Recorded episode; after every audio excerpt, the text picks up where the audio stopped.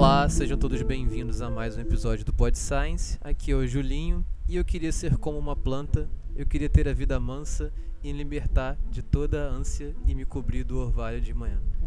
Caraca, de onde tu tirou isso? É uma música do Arnaldo Antunes. Ai, tem uma cara de música mesmo. É, aqui é a Rafaela e eu só queria saber fazer fotossíntese. Olá, aqui é Jesus e planta na mente é a melhor defesa evolutiva. Ou pelo menos de propagação. então, gente, no episódio de hoje nós vamos falar sobre a conquista do ambiente terrestre do ponto de vista das nossas queridas plantinhas.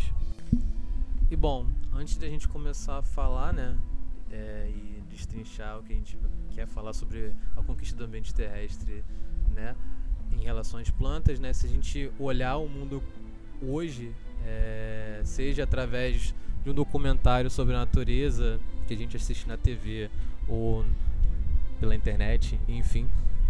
Ou se a gente se aventura por aí, faz uma trilha, vai para uma praia, enfim.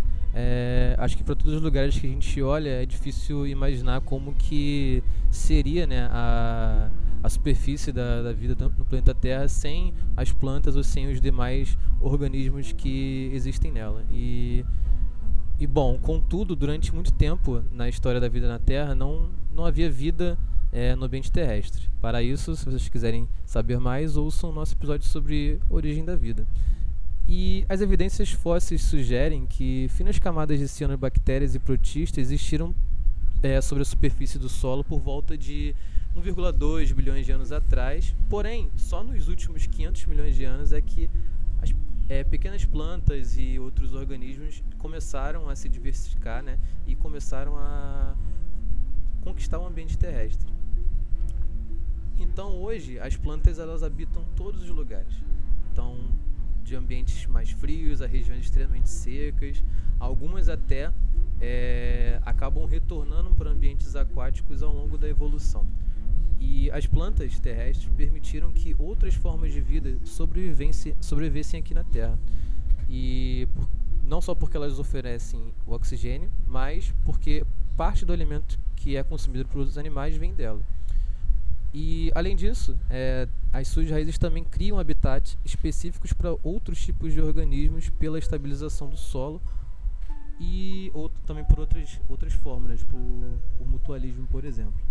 Então, nesse episódio, a gente vai contar essa história de conquista do ambiente terrestre pelas plantas e evolução vegetal, incluindo a emergência de plantas sem sementes como os musgos e as samambaias e subsequente aparição das plantas com sementes.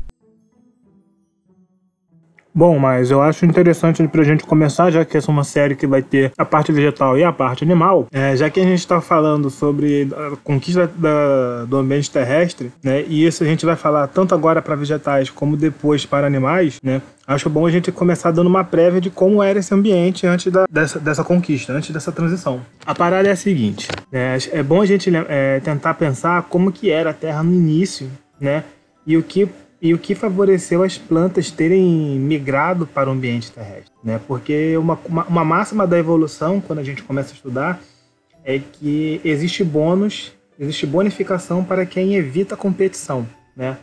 Mas como assim competição? Né? Se a gente for parar para pensar no, nas primeiras formas de vida, né? a, gente tá na, a gente tem a, a suposição das primeiras formas de vida como sendo unicelares, ou seja, constituídas de uma única célula. E daí foi ganhando mais complexidade, né? Quando você tem um mecanismo fotossintético, né, ou seja, um mecanismo que produz reserva energética utilizando luz como uma fonte de energia, né, obviamente que a luz é um fator limitante. Né? Então, quem tiver mais próximo, quem tiver mais próximo da superfície quem melhor aproveitar essa luz, né, acaba se proliferando mais rápido e tendo maior domínio do ambiente, né? Então, Agora, uma suposição em que eu posso estar muito errado, mas a gente pode discutir ao longo desse episódio. Teriam sido os primeiros, alguns dos primeiros habitantes, aqueles que tiveram maior eficiência ou aqueles que tiveram menor eficiência energética na fotossíntese? Você está desconsiderando totalmente a questão da de deixar descendente, né? É, a gente tá descon... eu estou desconsiderando a questão de deixar descendente. Mas eu estou considerando a seguinte questão. Vamos supor que existem, existem dois organismos fotossintéticos um tem mais eficiência do que o outro, mas os dois conseguem permanecer existindo, né? Uhum. Dep- então vai depender de quantos deles vão deixar mais descendentes. É, quando ele deixa mais descendente, mas a quantidade de descendente vai aumentar a probabilidade de conquista. Mas Não só isso, é de que, tipo, não, também depende do ambiente em si, entendeu? Porque não tem. Acho que o, que o exemplo que você tá dando não é de todo bom, porque tu tá botando. Assim, tá botando num- um exemplo de que o, o ambiente em si não favorece nenhum dos dois indivíduos, entendeu? Nesse caso, se a gente for levar em conta algumas teorias ecológicas, o- os, os nichos vão se manter estáveis, entendeu? Sim. Contanto, a não ser que um acabe é, Tendo vantagem, tendo vantagem sobre o outro. sobre o outro e assim, de qualquer forma, é, prejudicando o, o outro de conseguir, né, se permanecer, é, gerar descendentes férteis, essas coisas assim, ah, não, não tem muito o que saber o que, que é melhor ou comparar, talvez, não sei. O ambiente nesse quesito influencia muito. Inclusive, até o papel de cada um vai influenciar muito nisso também. Sim, eu sei que o exemplo foi péssimo, eu sei que o exemplo foi ruim, né? Mas esse, Não, não foi de todo ruim. É porque tudo a gente vai chegar e vai falar, depende. Mas é um exemplo extremamente simplificado. E tudo que é extremamente simplificado, né, no que diz é, relação na consideração de variáveis, né, no pensar o que pode ou não estar afetando, né, tem uma chance maior de estar errado, né? Mas foi só uma brincadeira mesmo de raciocínio, né, que eu, que eu joguei aqui. Entendi. Eu sei dos erros, mas foi só uma brincadeira de raciocínio que eu joguei, né? Aí, mas assim, é, como que eu vi, o- como que eu vi o puta que pariu? Caralho. né, mas assim, como que houve essa migração para o ambiente terrestre, né? Como que isso foi facilitado, né? O que que, que, que pode ter ocorrido porque aconteceu, é, acabou ocorrendo isso? Então, é, de acordo com evidências fósseis, é, tipo cianobactérias e tipo alguns outros procariotos fotossintetizantes, eles cobriam certas terras úmidas há mais ou menos um bilhão de anos.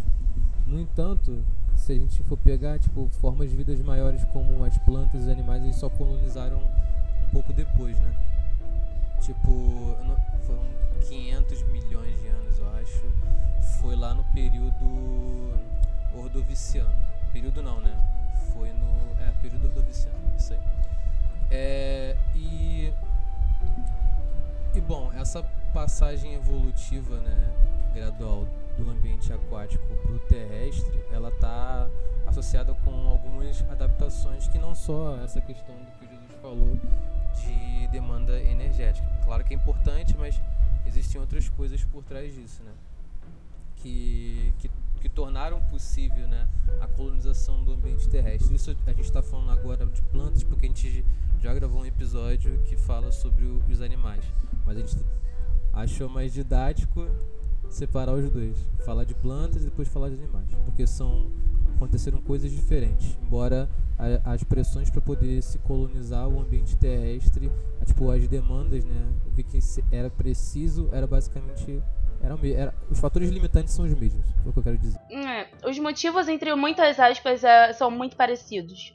Entretanto, para que isso ocorresse, é, para cada, pra cada clado, digamos assim, né, para cada grupo, é, acabou acontecendo de formas diferentes. Uhum. Então, hoje, se a gente pega as plantas que a gente tem hoje em dia, né, é, a maioria possui sistema vascular, né, que vai transportar os nutrientes internamente. Existe uma cobertura é, espessa que torna a, a planta né, a- é, permeável à água, mais resistente também à perda de água para a atmosfera.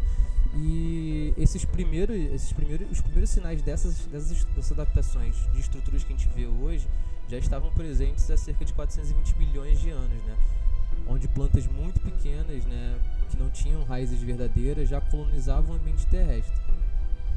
E, bom, já pegando o gancho, a gente vai ter que falar de fotossíntese. Claro que eu acho que falar de fotossíntese é, requer um episódio inteiro, então eu não vou me adentrar muito no assunto, né?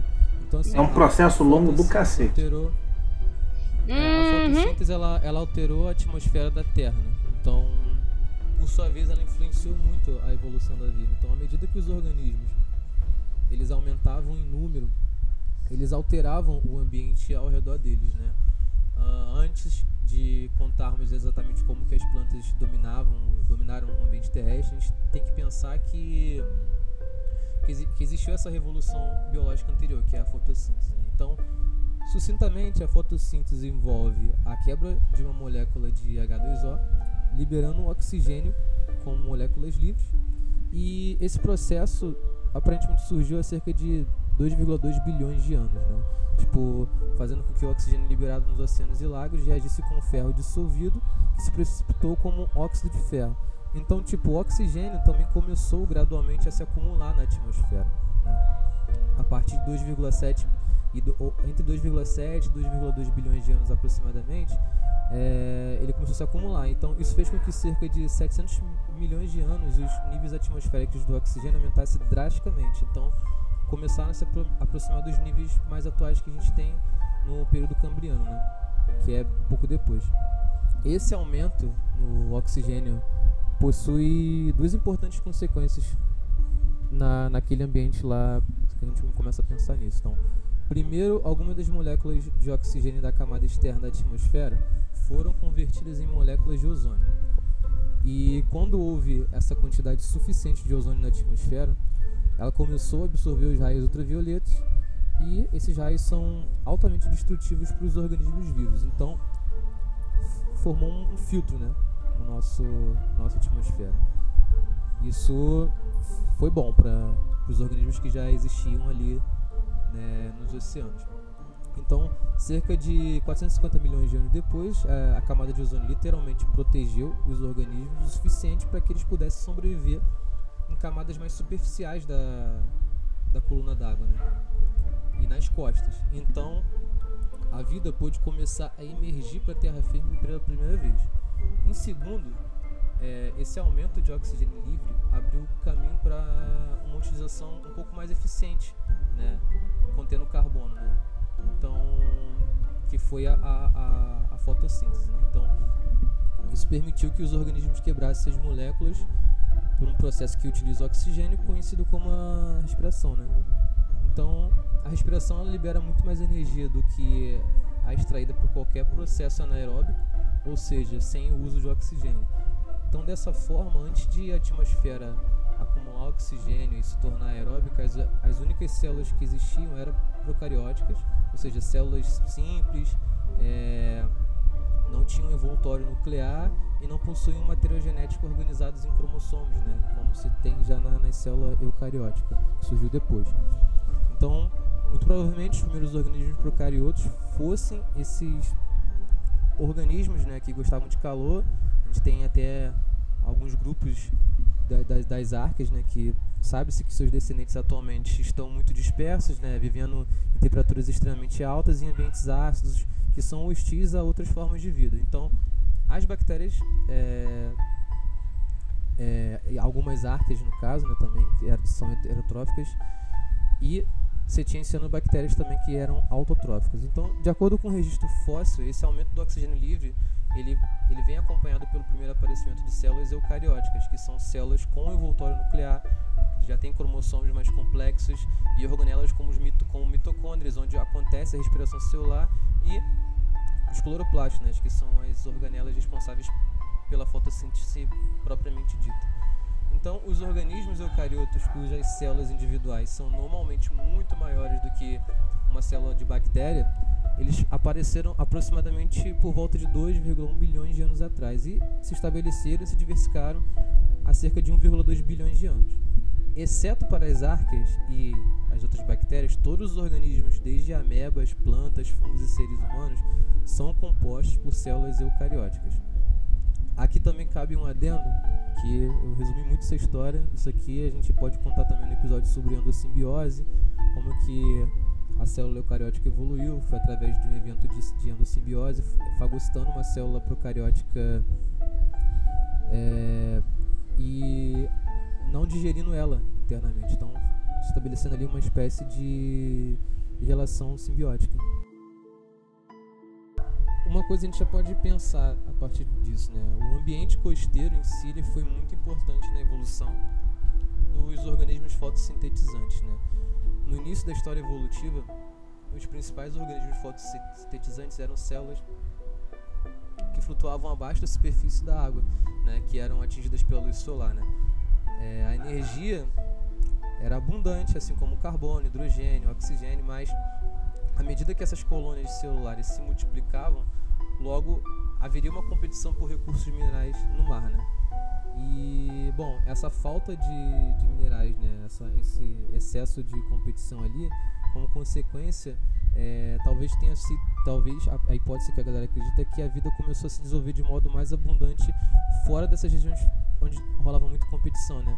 Onde você tinha, ou seja, era mais próximo da costa, então onde as águas eram tinham mais nutrientes disponíveis, é, no caso, os minerais carregados pela erosão chegavam mais, mais fáceis através de rios e lagos, entendeu? Basicamente isso. Então, ambientes como costões rochosos apresentavam é, também uma, uma relação. É, tipo, eram mais complicados de se. De se. como é que eu posso dizer? Do que você vai falar? Eles apresentavam outros tipos de desafio em relação ao mar aberto, né? Então, em respostas a essas pressões evolutivas, os organismos eles se tornaram cada vez mais diversificados e mais complexos em estrutura, em resposta a a pressão que eles estavam que, que eles estavam recebendo desse meio ambiente novo. Uhum.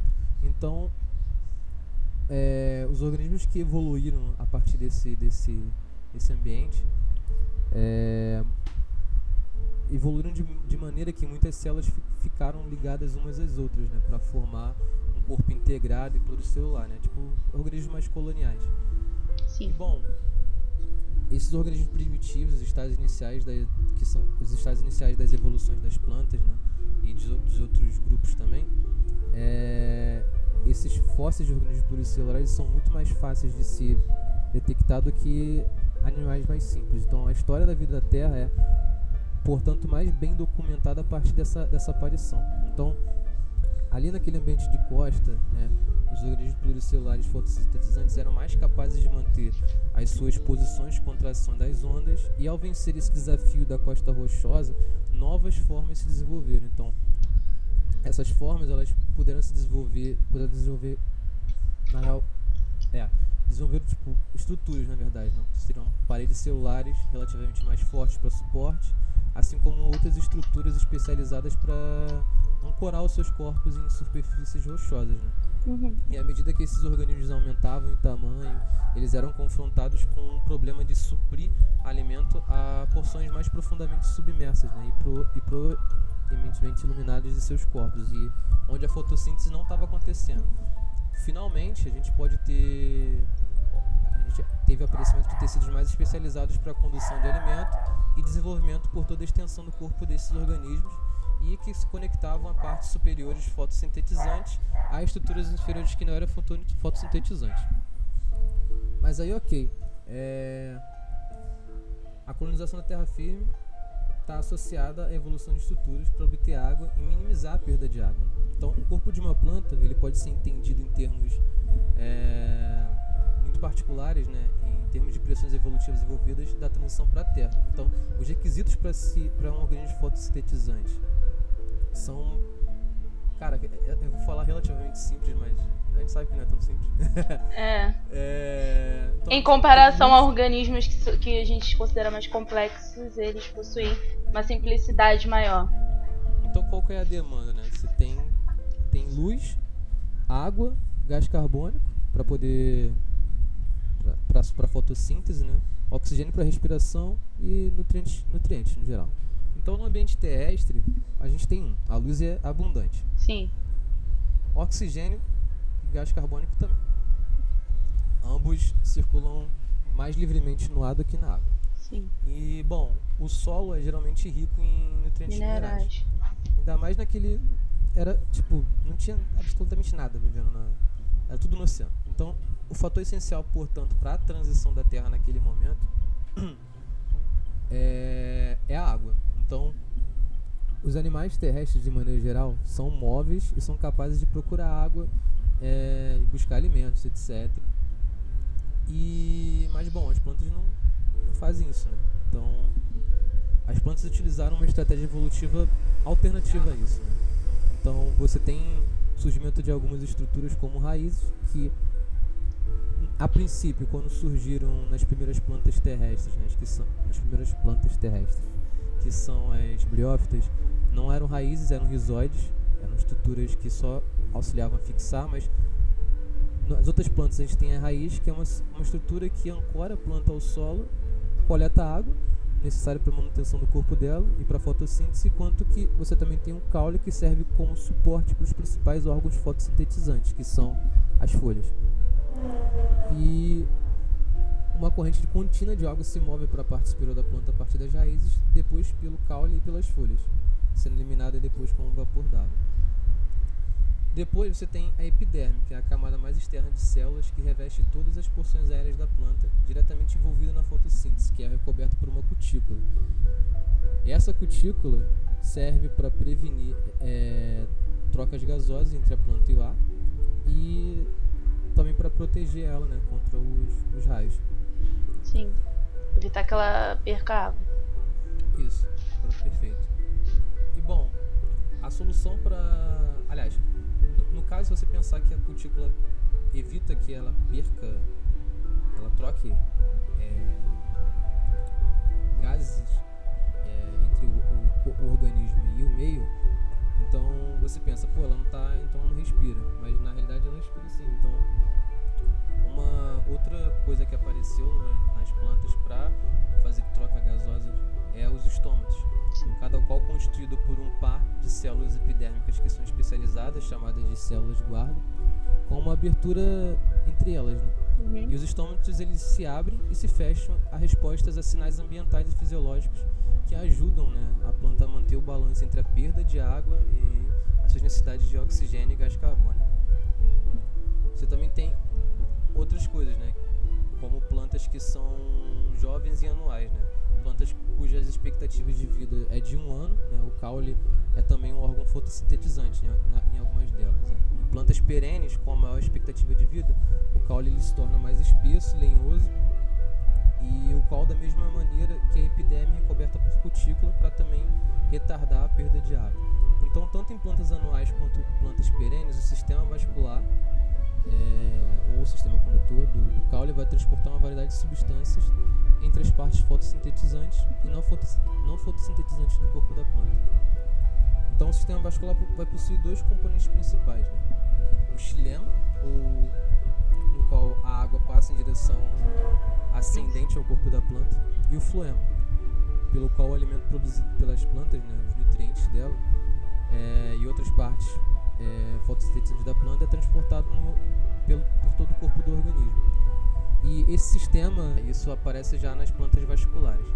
E bom, ao contrário dos animais, né, que tipo, as todo o crescimento nas plantas se origina em meristemas, que são regiões de tecido embrionário capazes de adicionar células de maneira indefinida ao corpo da planta.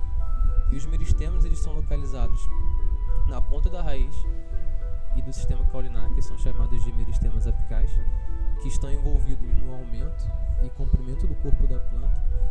Então, assim, as raízes podem crescer continuamente, alcançando novas fontes de, de água e nutrientes minerais. E regiões fotossintetizantes continuamente se estendem em direção à luz. Né?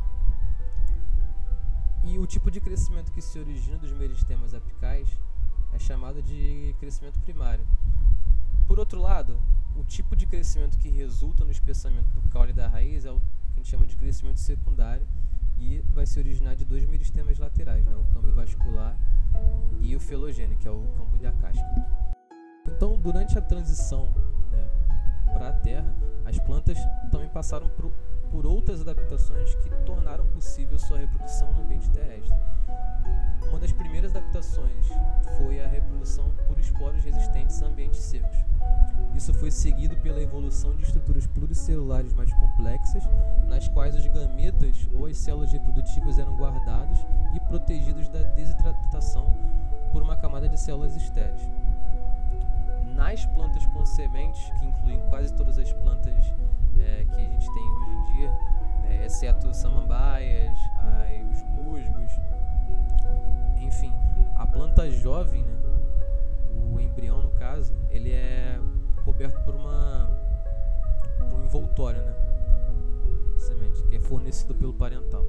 Lá dentro, o embrião ele fica protegido tanto da seca é, quanto de predadores e é suprido por uma quantidade de alimento armazenado. Então, o embrião, é, o alimento armazenado e o envoltório são os componentes que formam a semente. Assim, em resumo, a, a planta vascular é caracterizada por um sistema de raízes que serve para ancorar a planta ao solo, coletar água e nutrientes minerais dele, um caule que vai é, fornecer suporte, sustentação. Isso, o corpo da planta. planta. E também, e também distribuir minerais Isso. e água por, pelo seu corpo. Isso, raiz e caules e, e folhas que se interconectam? E as células reprodutivas das plantas estão dentro de estruturas protetoras pluricelulares, né? E nas plantas com sementes, os embriões estão protegidos por envoltórios muito resistentes. Então, todas essas características são adaptações é, para a existência de organismos fotossintetizantes no ambiente terrestre.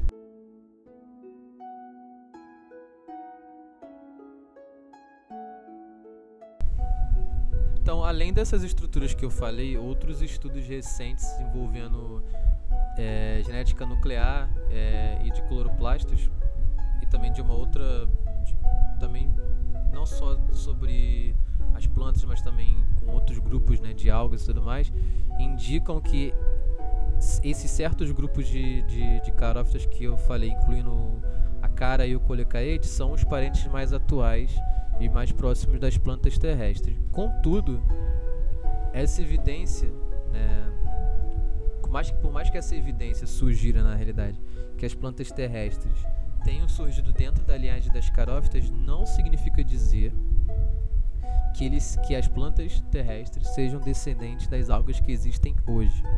Tá? Mas as carófitas atuais elas auxiliam muito no, nos estudos sobre os parentescos e de ancestralidade das plantas. Vamos lá. Obstáculos percorridos para conquistar um ambiente para as plantas. Os pré-requisitos, né? É, o pré-requisito para tu, tu conseguir passar. Cara, eu acho que para mim o primeiro pré-requisito é, é a sustentação hídrica. Né? Como manter os níveis de água. Como manter a quantidade de água. Para mim é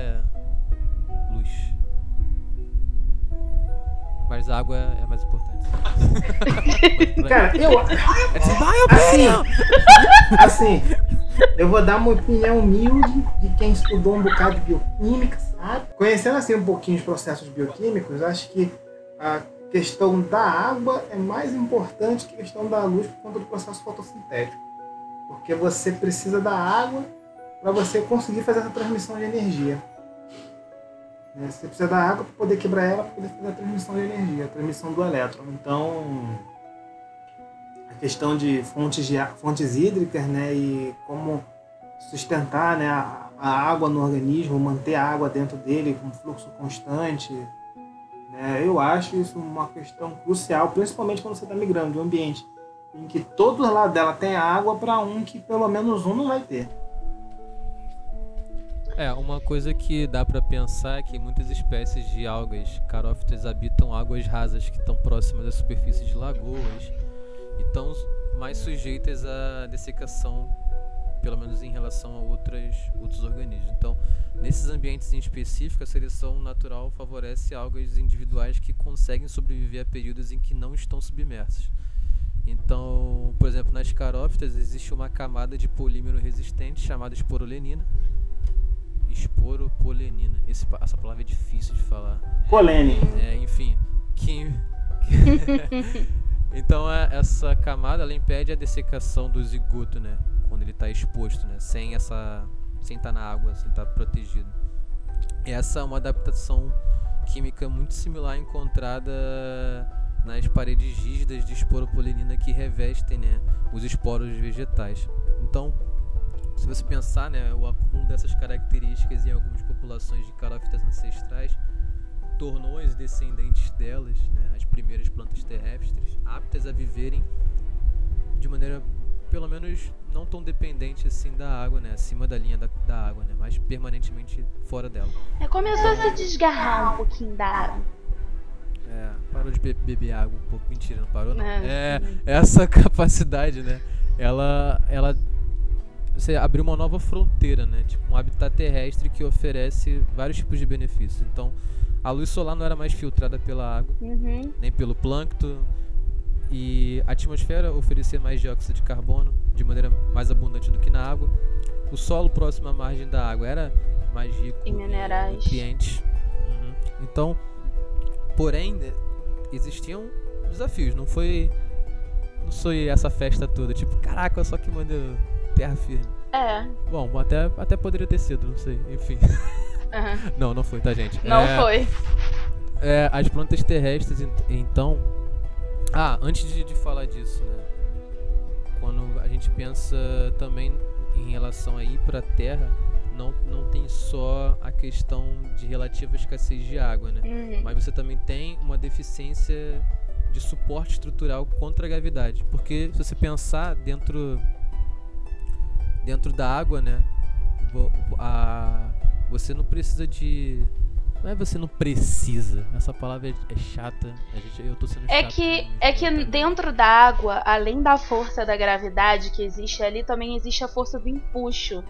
E, e quando você sai desse, desse ambiente aquático, você não tem mais o empuxo para poder auxiliar um pouquinho né, na questão meio que de sustentação e de da planta conseguir, né, caso necessário, se manter um pouquinho mais é, ereta, né? Não tem essa uma, uma outra força que auxilia, só tem a força da gravidade puxando ela para baixo. Então, uma das coisas que, que é um desses obstáculos, né, que é, as plantas tiveram que lidar foi justamente a questão da gravidade, né, que era muito forte, a pressão da gravidade era muito mais forte. Perfeito, caraca. Sensacional. Então, as plantas elas se diversificaram quando desenvolveram adaptações que as tornaram aptas a, a avançar e, e apesar desses desafios que a gente acabou de citar, né? apesar dessas limitações. Agora a gente pode se perguntar algumas coisas, né? Hoje, é, essas adaptações são exclusivas às plantas? A resposta vai depender muito de onde você traça o limite dividindo plantas terrestres e algas, uma vez que a localização desse limite está sujeita a muito debate dentro da, da academia científica. Então, a partir daqui, eu acho que a gente pode usar uma, uma definição mais didática ou até mesmo mais tradicional que iguala o reino planta às embriófitas, né? Que são as plantas com embriões. Uhum. Então acho que dentro desse contexto dá para pensar um pouco sobre as características que começaram a se diferenciar nas plantas, etc. Das algas, né? Sim. Tá todo mundo de acordo? Sim, sim. Show, show, Mac. Mac, Mac. É. Caralho, Mac é ruim, eu vou cortar. É. Realmente, esse Ministério da Educação com esse ministro tá muito ruim. Eu tava esperando essa piada vir, cara.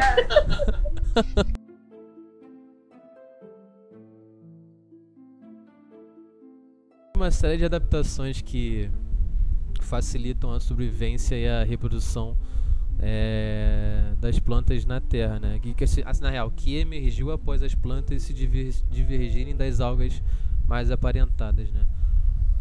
Eu listei cinco delas que eu acho que são as principais. Se vocês lembrarem de mais alguma, vocês podem falar também. Então, primeiro, alternância de gerações. Então, o ciclo de vida de todas as plantas terrestres, eles alternam entre duas gerações de organismos multicelulares que são distintos. Você tem os gametófitos e os esporófitos. Então, cada geração dá origem a uma outra. E esse processo se chama alternância de gerações. Para então, esse tipo de ciclo de vida ele evoluiu em diversos tipos de grupos de algas. Não ocorre só nas carófitas e as algas mais intimamente relacionadas às plantas terrestres. Então, outra coisa é, que tem que ter muito cuidado aqui na hora de falar disso também é para não confundir a alternância de gerações nas plantas com os estágios haploides e diploides nos ciclos de vida de outros organismos que se reproduzem sexuadamente. A alternância de gerações ela se caracteriza como? Pelo fato de o ciclo de vida inclui tanto organismos que são multicelulares haploides quanto multicelulares diploides. Então, o gametófito multicelular haploide, que é a planta que produz os gametas, é designado por sua produção por mitose de gametas haploides. Então você tem as oosferas e os espermatozoides, que se fundem durante a fertilização, formando zigotos diploides. Então a divisão mitótica do zigoto produz um esporófito multicelular diploide, que é a planta produtora de esporos. Então a meiose em um esporófito maduro vai produzir esporos haploides, células reprodutivas que podem desenvolver um novo organismo haploide sem se fundir em uma outra célula. Então a divisão mitótica do esporo produz um novo gametófito multicelular e aí o ciclo se re recomeça novamente. Eu expliquei bem essa parte de alteração de gerações, gente? Sim. Eu ia tentar fazer alguma associação, mas acabei me perdendo no meio da sua explicação. Mas foi boa. Por que, que a geração principal é haploide? Hã? Por que, que a geração principal é haploide? Só pra fim didático? Ah, depende. Acho que é pra fim didático. Geralmente, porque geralmente quando eu vejo, quando eu pego para estudar, por exemplo, sempre tem, nos livros é sempre aquele ciclozinho bem bonitinho e sempre é. começam a explicar pela fase haploide. Mas eu acho que é porque é mais fácil explicar pela explicar pela fase haploide do que explicar pelo organismo adulto, entendeu? É. Porque é como, é como se você seguisse aquela regra de crescer, se desenvolver, reproduzir, entendeu? E morrer. Eu acho que é mais bonitinho explicar assim. É mais Eu linear, acho. né? Demonstra melhor a linearidade. É, é. Acho que sim. Chuto que sim, chuto que sim. Nunca parei para pensar nisso agora que você tá falando. E para mim, acho que a parte de estudar ciclo reprodutivo é, é uma das mais chatas. Assim, chata não é a palavra, é uma parte bem. Trabalhosa. Sabe? É chata. É. é. Trabalhosa. Chata.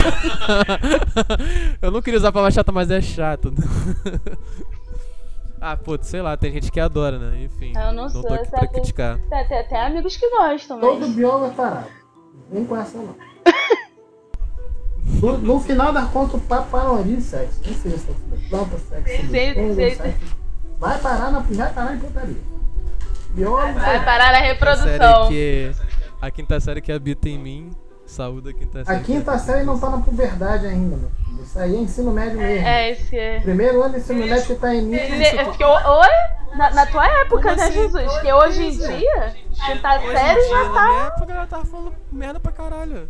Quinta série. Olha só, eu. Hoje em o dia. Meu então, ensino, médio foi, meu ensino médio terminou em 2005, então não faz nada. A diferença de geração aí velhão aí. Ai, ó o idoso. Tô aqui falando. Ó o fóssil vivo. Eu tô falando aqui com a minha bengalinha como opressor do grupo. Ai, olha o ah. fóssil vivo, gente. Hum, eu sou ancestral comum, porra, respeito. Se tu é o fóssil vivo, eu sou grupo de transição, que o meu ensino médio terminou em 2010. Ai, gente, eu sou uma novinha. Eu sou o final do clado. Então, voltando, vamos para a segunda característica, que são os embriões os embriões dependentes multicelulares, né? Então, como parte de um ciclo de vida com alternância de gerações, embriões vegetais multicelulares eles se desenvolvem a partir dos zigotos que são retidos dentro do tecido progenitor feminino, no caso o gametófito. Então, os tecidos parentais protegem o embrião em desenvolvimento de condições ambientais extremas e fornecem nutrientes como açúcares e aminoácidos. Então, o embrião ele vai possuir células é, de transferência especializadas que intensificam a transferência dos nutrientes para o embrião por meio de algumas invaginações na superfície da parede. Uh, então, o embrião ele é dependente nutricionalmente e o de, o, esse, essa característica né, é, do embrião dependente ela, ela, é, ela é muito marcante nas plantas terrestres. Não é à toa que elas são chamadas de embriófitas. Esse, na verdade, é a sinapomorfia que mantém o grupo inteiro, né? Julinho, o que é sinapomorfia? Eu explico de uma forma bem resumida. Sinapomorfia, sinapomorfia é uma característica comum a um determinado grupo. Quanto mais basal a sinapomorfia, né, mais antiga essa característica, mais ela está na raiz de, é, da origem dos seres vivos. Um dia você, um dia você é tão sucinto assim quanto você, Jesus. Parabéns. É, foram, foram muitos anos, né? Passando a palavra aí. Foram três vezes no primeiro período. Outra característica são os esporos revestidos, é, produzidos, na verdade, é, em esporantes. Eu falei agora de embriões, né? Só para eu não me perder. Então, esses esporos revestidos, né, produzidos em esporanjos, é, que, que são? Né? Os esporos vegetais eles são células reprodutivas haploides que podem se tornar gametófitos multicelulares é, por, através de mitose. Então, existe um polímero de esporopolenina que torna as paredes dos esporos vegetais rígidas e resistentes aos ambientes mais extremos. Essa adaptação permite aos esporos é, serem dispersos pelo ar sem, tipo, sem que eles sejam lesionados. Né? sem que se comprometa o material que está ali dentro. Ah, não só isso, esqueci. Ah, dentro de um esporanjo, as células haploides, é, chamadas esporófitos ou células de esporos, sofrem meiose e geram esporos haploides. Então, os tecidos externos de um esporanjo protegem os esporos em desenvolvimento até que eles sejam liberados. Os esporanjos multicelulares que produzem esporos com paredes enriquecidas em esporopolina são adaptações essenciais das plantas terrestres. Embora você também tenha nas carófitas, elas, é, elas também produzem esporos que,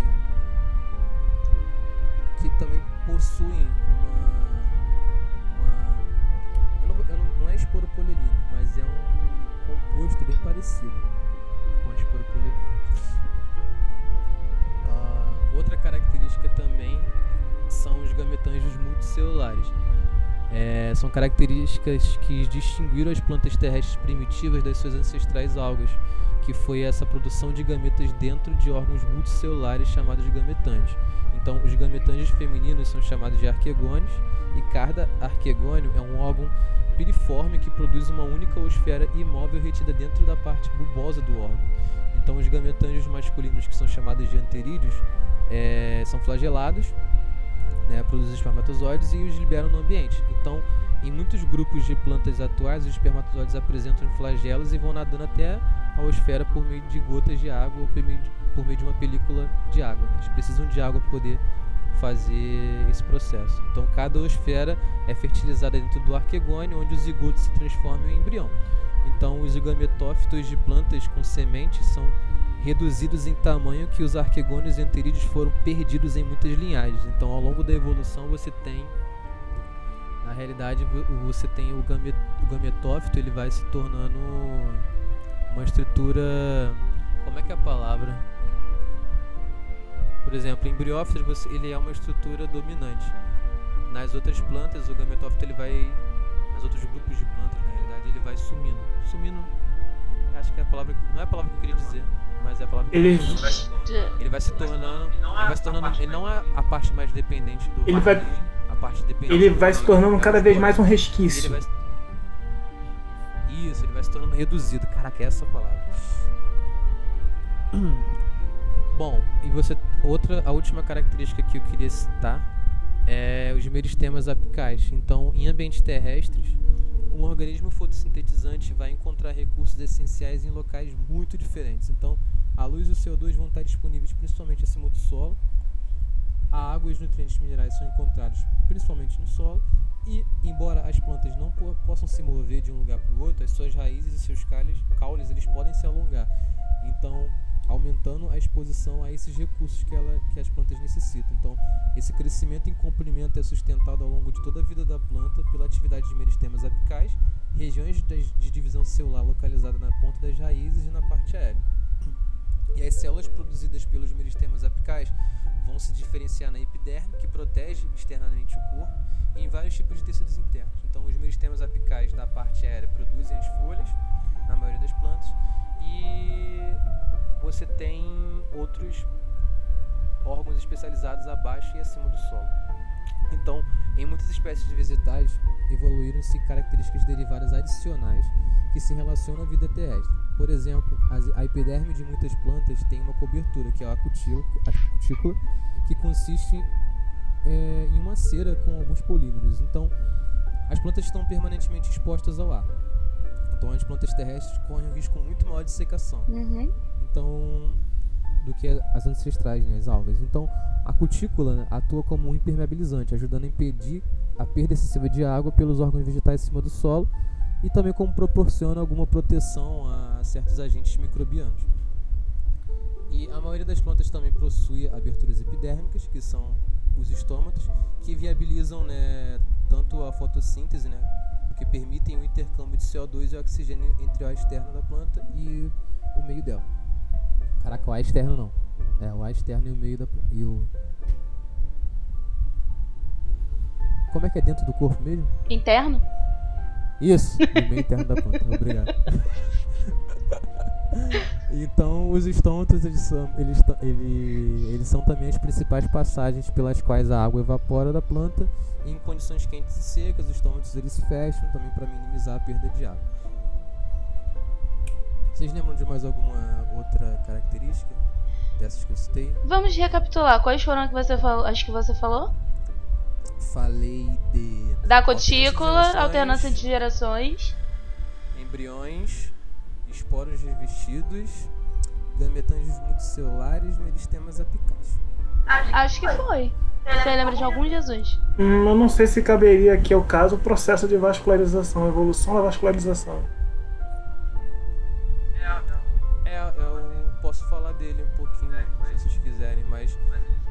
Mas ele só surgiu bem depois, né? Porque a gente ainda tá falando sobre algumas características mais. Não, sim, sim, mas tipo. Basais Qual pra é conquistar. Não, sim, sim, eu entendo que para conquistar As basais. a característica ainda não surgiu, mas o que existia na- nessa época na, na, na distribuição do, da água no- no- nos tecidos, porque quanto maior o volume de um, de um organismo, maior é a necessidade de um sistema complexo de distribuição de oxigênio, água, nutrientes, enfim, substâncias.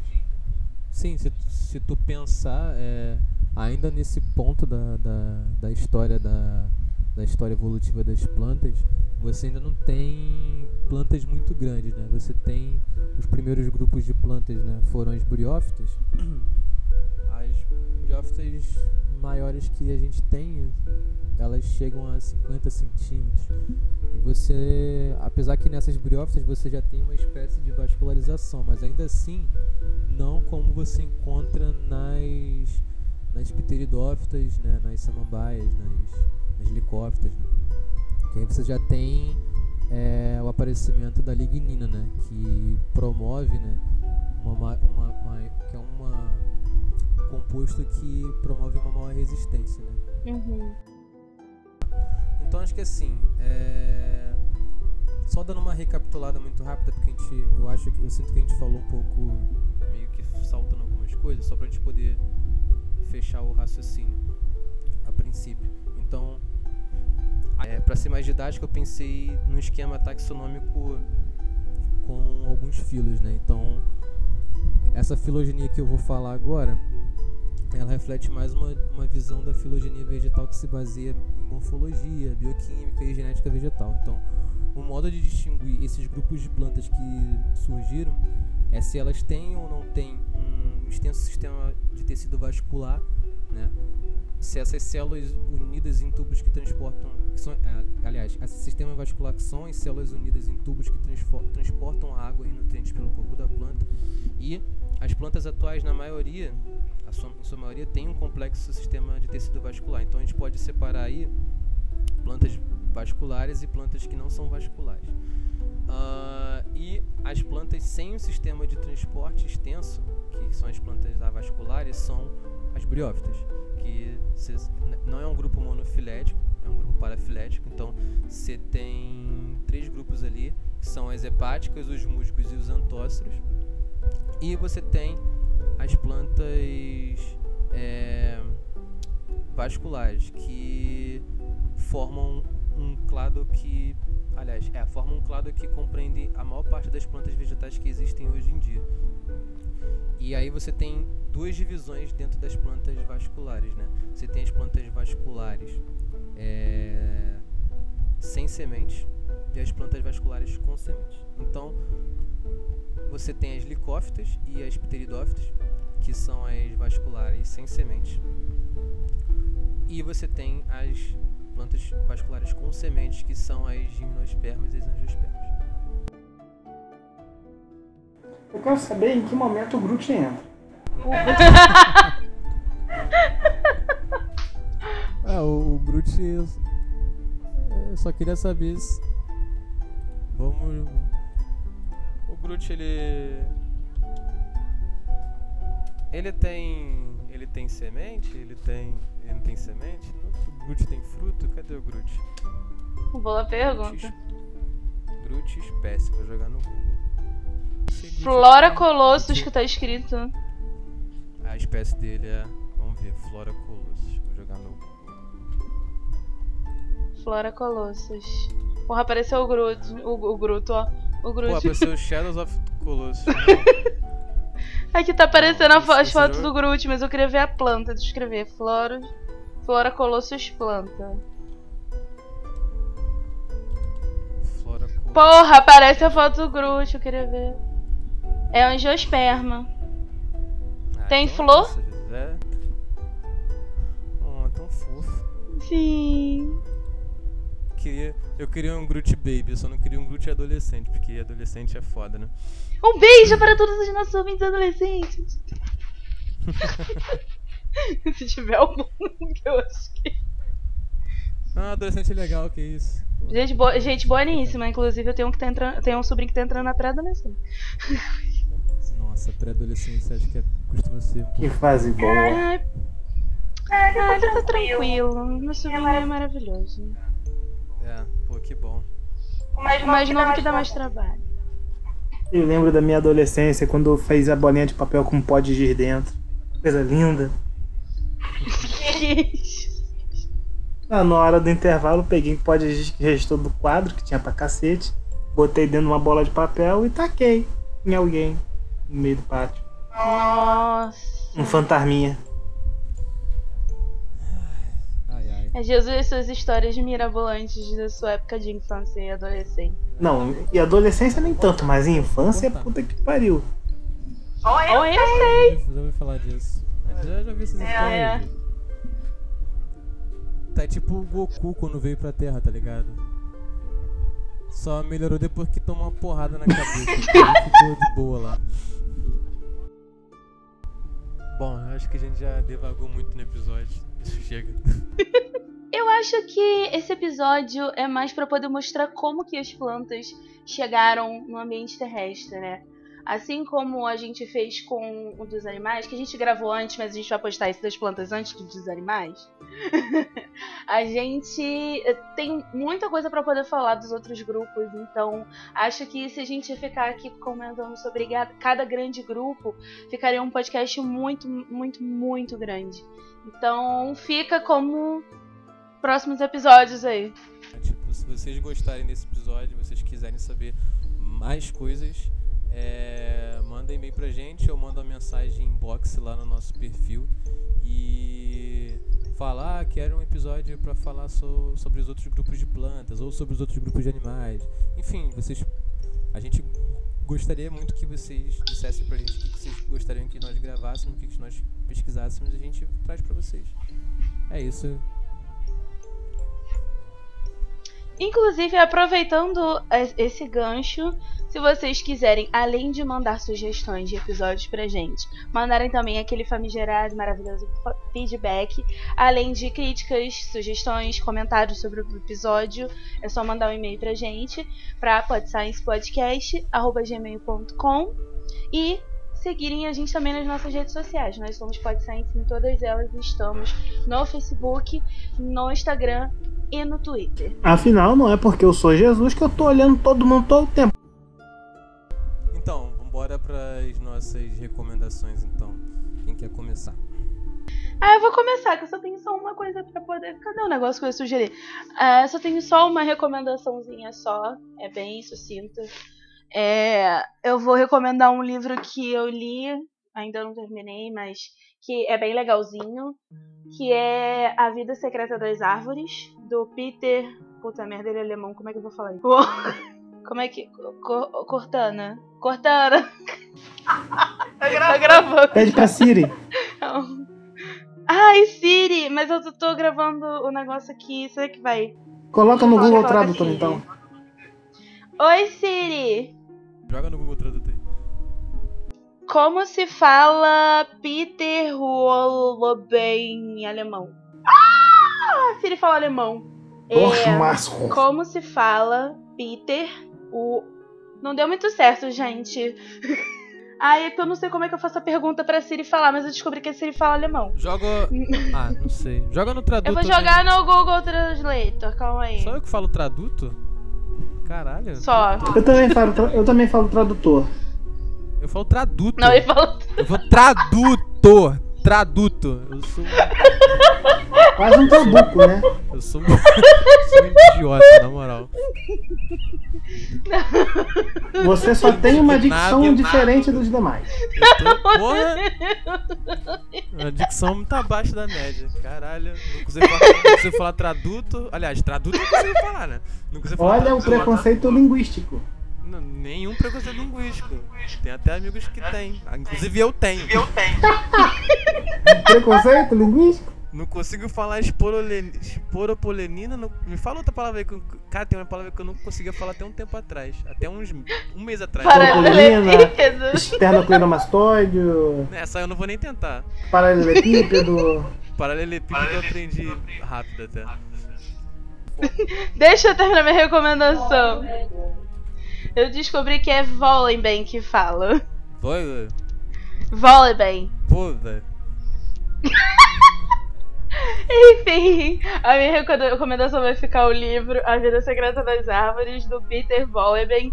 É um livro de um engenheiro florestal alemão que ele fala sobre as plantas, hum, é, mais especificamente de plantas que a gente encontra mais em biomas temperados, né, mais pro norte do Equador, não muito aqui pro sul. Mas é bem legal porque não fala sobre a evolução das plantas, não fala sobre o conquista do ambiente terrestre. É muito difícil, inclusive, citar recomendações que não são acadêmicas sobre esse assunto. Né? Eu falo isso também no episódio de Conquista do Ambiente Terrestre sobre animais. Mas é bem legal porque ele trata. Ele explica algumas, alguns sistemas das plantas de uma forma bem legal, porque ele compara muito com os nossos sistemas, os sistemas dos animais. E é legal. Apesar de eu não concordar com algumas coisas que ele, que ele fala no livro, acho que ele viaja um pouquinho pensando biologicamente, né, na comparação, mas é bem legal ele é essa associação que ele faz e recomendo bastante a leitura. Bom, eu já sou uma pessoa um pouco chata, então as minhas recomendações acabam sendo acadêmicas, né?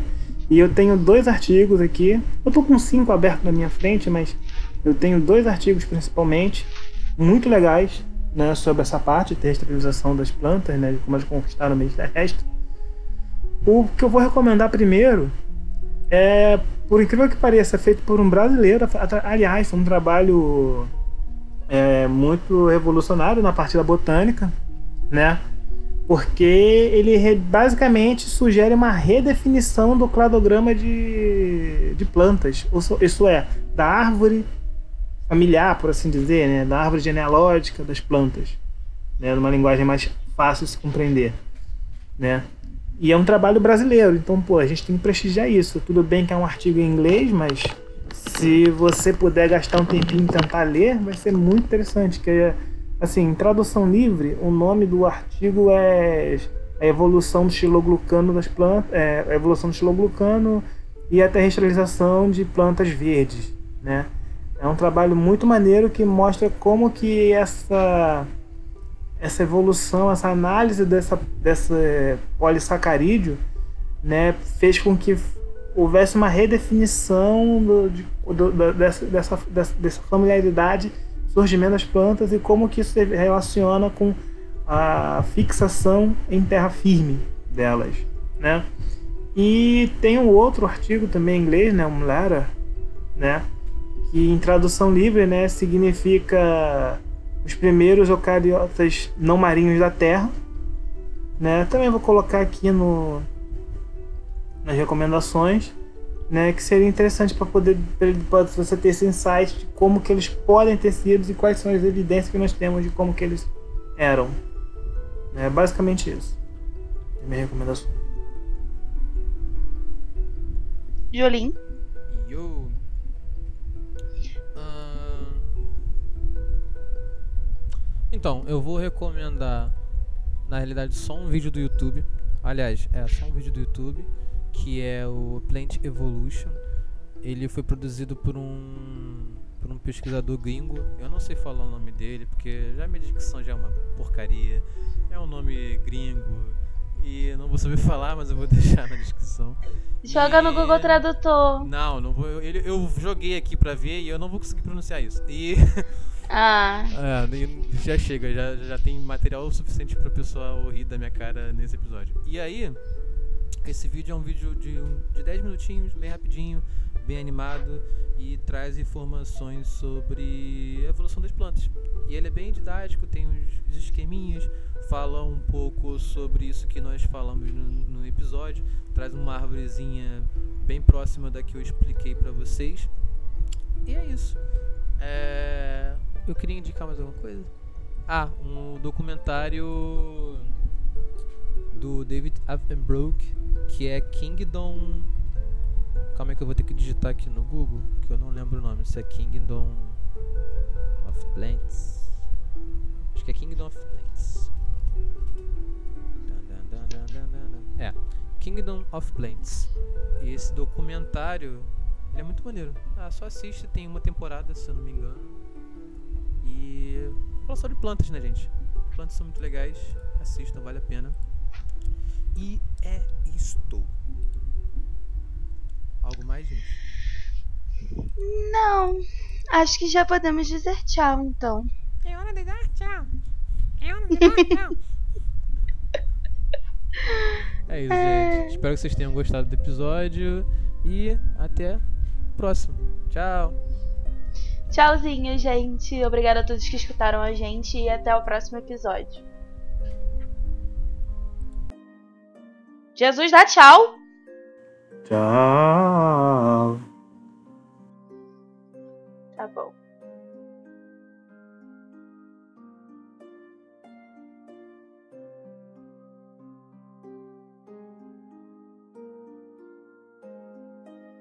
Cara, eu tava terminando de falar sobre formação do fragmoplástico, aí- do fragmoplasto. Aí eu falei no final que é, que era melhor eu ia deixar linkado os desenhos, né, a fonte de onde eu peguei os desenhos, que era melhor as pessoas se pudessem ouvir e depois dar uma olhada nos desenhos, que era mais fácil pra entender essas estruturas, né, do que eu ficar falando. É, então realmente você tava falando sozinho enquanto você viu eu tava desconectado. É, mas o Audacity gravou tudo, aparentemente. Não, sim, eu sei, porque eu tava falando com Jesus. Será que o Júlio tá falando sozinho e o negócio tá desconectado, tadinho? Eu, mand- eu fui falando, eu ouvi o barulho, eu ouvi o barulho que apareceu no, que, no Discord, mas eu falei, ah, deve ser o Jesus saindo e entrando de novo. Aí eu fui e continuei falando, porque eu tava no meio da explicação. Aí terminei de falar sobre o- a formação do fragmoplasto, citei as paradas, daí de repente eu vi um barulho tipo. Aí eu falei, que porra é essa? Aí fui ver, tava quitado da merda. Eu falei, caralho, que porra é essa? Me expulsaram do, do, do grupo do podcast, caralho, ao vivo, me demitiram aqui. Foi o Craig, ele se apoderou Júlio, do Júlio, Júlio, grupo. fa- Júlio falou muita merda aqui, ó. Tira do grupo. A gente tá no. Registrando ao vivo o começo da Skynet. Cara, Você ouviu, prime... Você ouviu primeiro aqui, ó, no Pod Science. O fim É da humanidade como nós conhecemos. é isto, gente.